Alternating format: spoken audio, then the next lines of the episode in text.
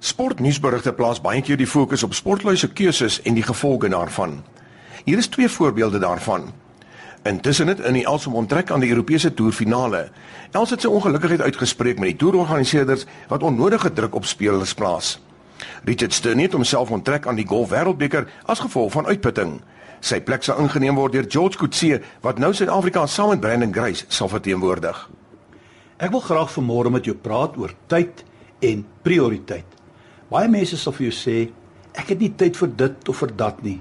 Maar die waarheid is, ons het almal 24 uur.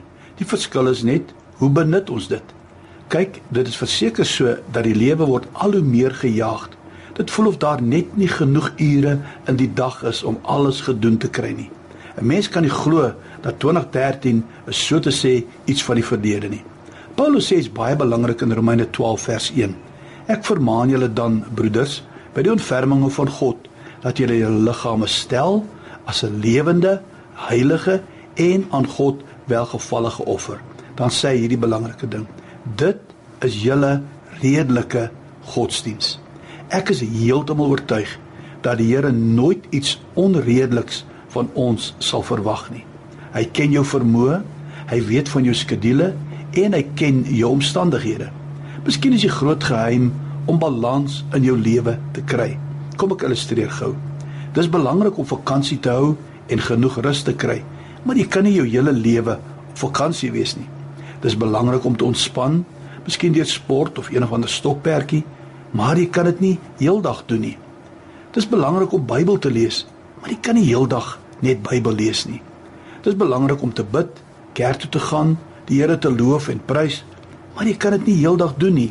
Jy sien, ons redelike godsdiens vra dat ons 'n balans sal hê. Ons word elke dag met twee dinge gekonfronteer: dit wat belangrik is en dit wat noodsaaklik is. Dis noodsaaklik dat ek aandag aan my verhoudings gee met my vrou, my man, my kinders, my vriende, my God.